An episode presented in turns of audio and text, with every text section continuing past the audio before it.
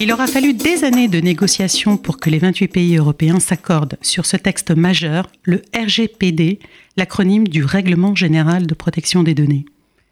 L'application du RGPD le 25 mai dernier, comme le passage informatique à l'an 2000, est une étape cruciale en Europe pour les utilisateurs d'Internet et les entreprises. Depuis le 25 mai, l'application du RGPD autorise, à nous, utilisateurs, de mieux contrôler nos données et d'avoir surtout plus de droits aux entreprises de faire preuve de plus de transparence dans la collecte et l'exploitation de nos données, en plus de respecter plus d'obligations.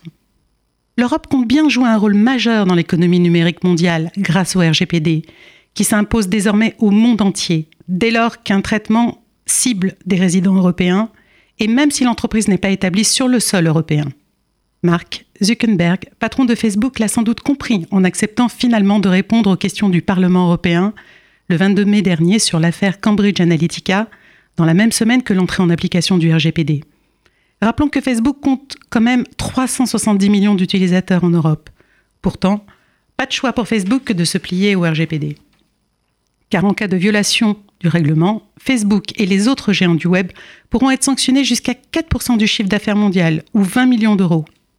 Partant du principe pour Facebook que ses utilisateurs restent responsables des contenus qu'ils postent, ce sera aussi au bon vouloir des utilisateurs de paramétrer les nouvelles mesures de protection sur leur compte Facebook pour protéger la confidentialité de leurs données et leur vie privée.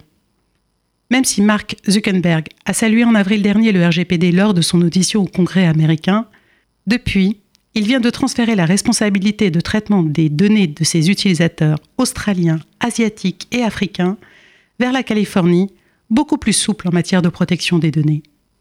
Ainsi, Facebook pourra continuer à collecter et à exploiter librement les données personnelles de plus d'un milliard et demi de personnes, loin d'une Europe, de son point de vue, trop exigeante.